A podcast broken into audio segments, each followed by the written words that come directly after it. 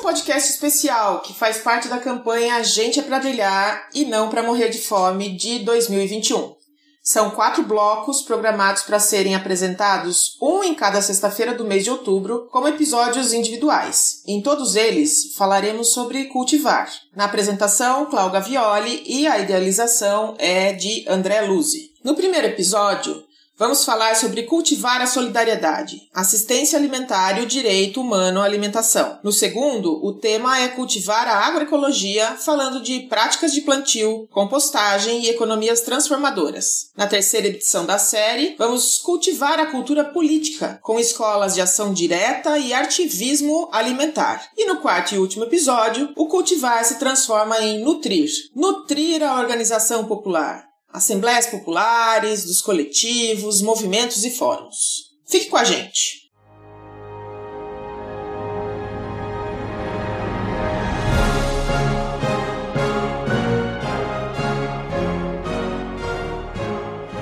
Olá, ouvinte de todo o planeta! Sejam todas e todos bem-vindos. Vocês estão ouvindo o podcast da campanha Gente é para Brilhar e não para Morrer de Fome. Eu sou a Cláudia Violi, jornalista, cozinheira e apresentadora do podcast Minestrone. Esse podcast foi idealizado pelo André Luzi, com roteiro, produção e edição da equipe do Minestrone Cabe Tudo Aqui Dentro. E é uma honra apresentar para vocês o André Luzi, que é ativista alimentar e pesquisador em direitos humanos. Foi ele que idealizou, com a experiência que ele tem, a divisão temática dos blocos ou dos episódios. André, como vai? Obrigada por essa oportunidade de estar aqui com você. Por favor, se apresente e já conte para os nossos ouvintes sobre o que a gente vai falar nesse primeiro bloco, nesse primeiro episódio. Olá, Cláudia. Olá, ouvintes. Eu sou André Luzi, sou pesquisador e ativista alimentar entre diferentes coletivos, o movimento Banquetaço. Nesse nosso primeiro episódio da série, a gente vai falar sobre cultivar a solidariedade, a assistência alimentar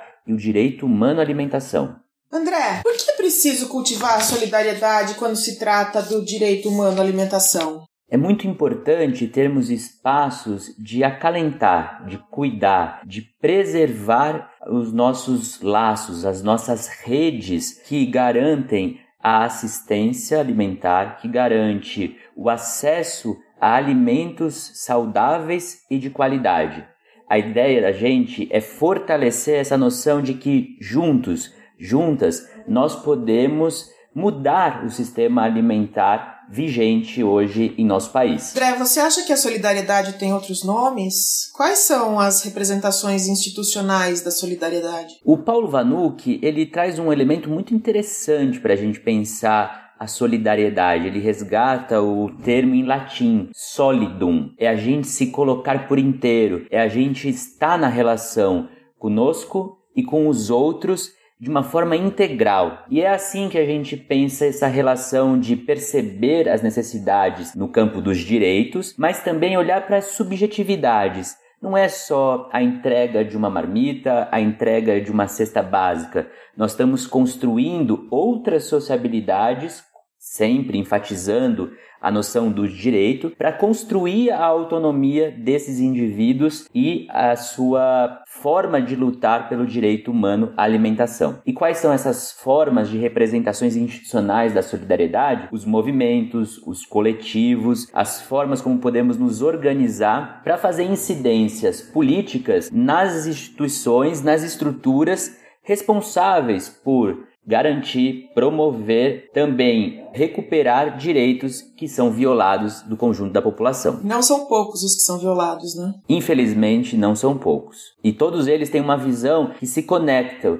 Então, quando a gente olha o direito humano à alimentação, ele está associado a ter o direito à moradia, está associado a termos condições de trabalho digno, de qualidade, não precarizado, está associado a termos uma renda adequada para acesso a alimentos e também garantir uma vida plena, sem preconceito, discriminação ou qualquer forma de racismo. E inclusive com algum entretenimento, né? Porque a gente olha para a questão das pessoas que estão em condição miserável e se esquece que são pessoas, né? E que têm esse direito assim como nós outros que, graças a Deus, todos deveriam ter as mesmas condições que a gente, também deveriam ter o direito ao entretenimento, à busca da sua, da sua própria religiosidade sem ser aviltado, a poder escolher o que quer assistir, quando quer assistir, né? Se quer ir a um teatro, se quer ir a um parque, ter dinheiro para comprar um pirulito para as crianças e assim por diante, né? A gente sempre lembra de duas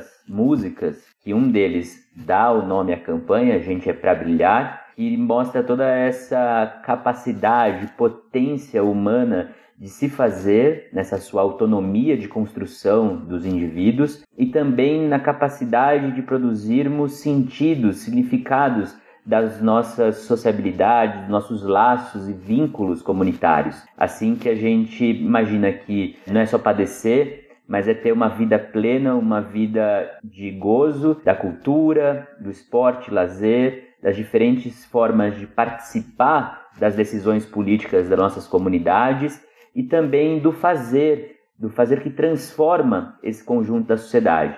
Uma outra música que a gente lembra bem quando a gente fala que não é só o ato de comer em si, é aquela muito conhecida, a gente não quer só comida, a gente quer diversão, balé. Tem fome do quê? A gente tem fome de muitas coisas. Basicamente, de direitos, mas também desse nível mais subjetivo, essas diferentes dimensões e camadas da vida que nos fazem estar de uma forma plural de todas as nossas camadas, das nossas dimensões do viver. Está relacionada à nossa existência, por excelência, e a nossa capacidade de expressar nosso gênero, nossa orientação sexual, nossas raças, as mais diversas, a nossa condição de migrar, enfim, é estarmos em plenitude na nossa presença e não precisamos mais fracionar esses indivíduos, mas ele está totalmente é, imaginado na sua capacidade de articular as várias dimensões da vida. A campanha A Gente é para Brilhar e Não para Morrer de Fome, agora na sua segunda edição com esse nome, né? Tem um histórico do ano passado que contou com o envolvimento de muitos grupos do Brasil inteiro, né? Criando um movimento único e diverso para o combate à fome.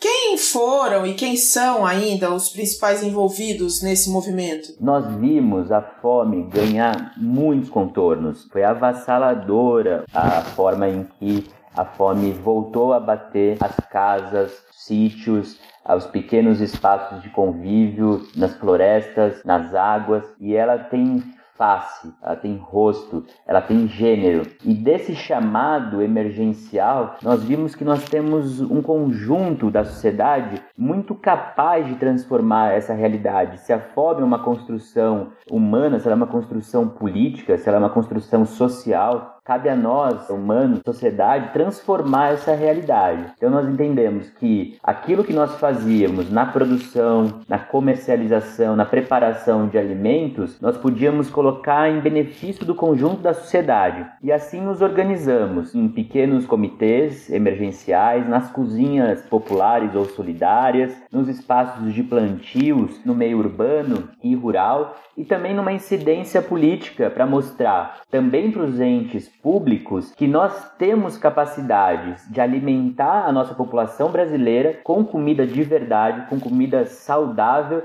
e de maneira sustentável. Essas pessoas assim são grupos que decidiram se auto-organizar para dar uma resposta coletiva, comunitária à realidade da fome que vem ampliando de uma forma dramática na nossa população. É, apesar do engajamento, a fome parece só ter aumentado de outubro do ano passado para cá, né, aqui no país. Como é que funciona a assistência alimentar e de que modo ela atenua a fome das pessoas? Nós temos a convicção que é necessário agir de uma forma emergencial, pois as pessoas têm pressa para se alimentar de uma forma adequada, para se manter vivo e ao mesmo tempo, à medida que nós vamos desenvolvendo essas ações de assistência alimentar, não é caridade, não é benesse, não é favor, não é privilégio. A gente faz uma ação de assistência alimentar porque as pessoas precisam imediatamente se alimentar mas nós, nesse ato de solidariedade, nesse ato de construir as autonomias, de construir a emancipação social, nós vamos mostrando caminhos de forma a perenizar o acesso aos alimentos e também construir políticas públicas que deem respostas à necessidade de universalizar o acesso aos alimentos. Porque nós sabemos que, mesmo antes da pandemia,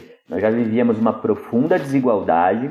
Desde 2018 vem se acentuando a miséria, as desigualdades no Brasil, com políticas de retirada de direitos, dos tetos dos gastos sociais, de transformações e reformas administrativas do trabalho e da previdência que foram tirando as condições das populações terem o trabalho e a alimentação adequados, e isso agora na pandemia criou esse grande volume de pessoas que estão abaixo da linha da miséria e gravemente em situação de insegurança alimentar. Imaginem só, nós temos 54% dos nossos concidadãos, concidadãs em situação de insegurança alimentar. Isso deveria ser motivo de uma indignação, de uma turba, de uma revolta que faria construirmos uma outra perspectiva civilizatória, um projeto de nação que nós queremos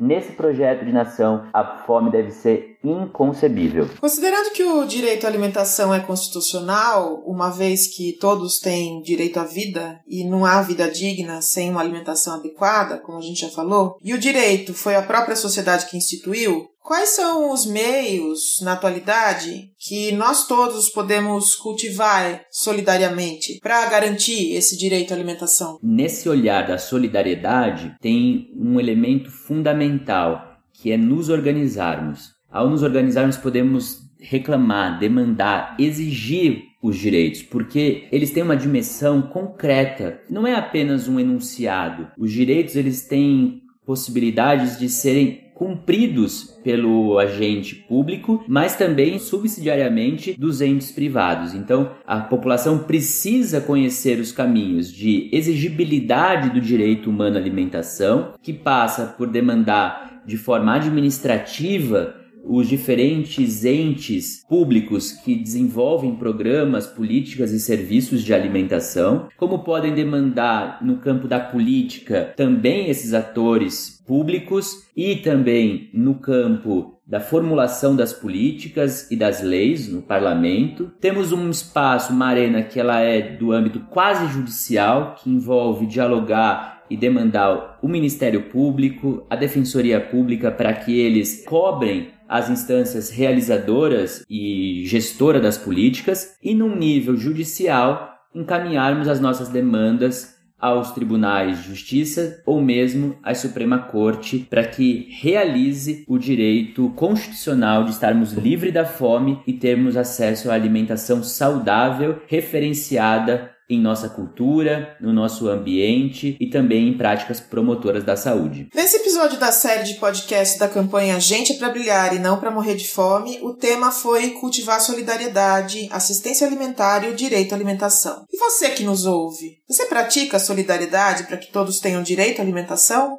Na sua comunidade, no seu entorno, como se dá assistência alimentar? Se ainda não existe um movimento, mas o tema desse podcast tocou na sua vontade individual de cultivar, comece. Junte seus movimentos ou crie um no seu espaço. No segundo episódio, o tema vai ser cultivar a agroecologia, falando de práticas de plantio, compostagem e economia transformadoras. Não deixe de ouvir. Espalhe com os amigos, mande o link para todo mundo. Gente é para brilhar e não para morrer de fome.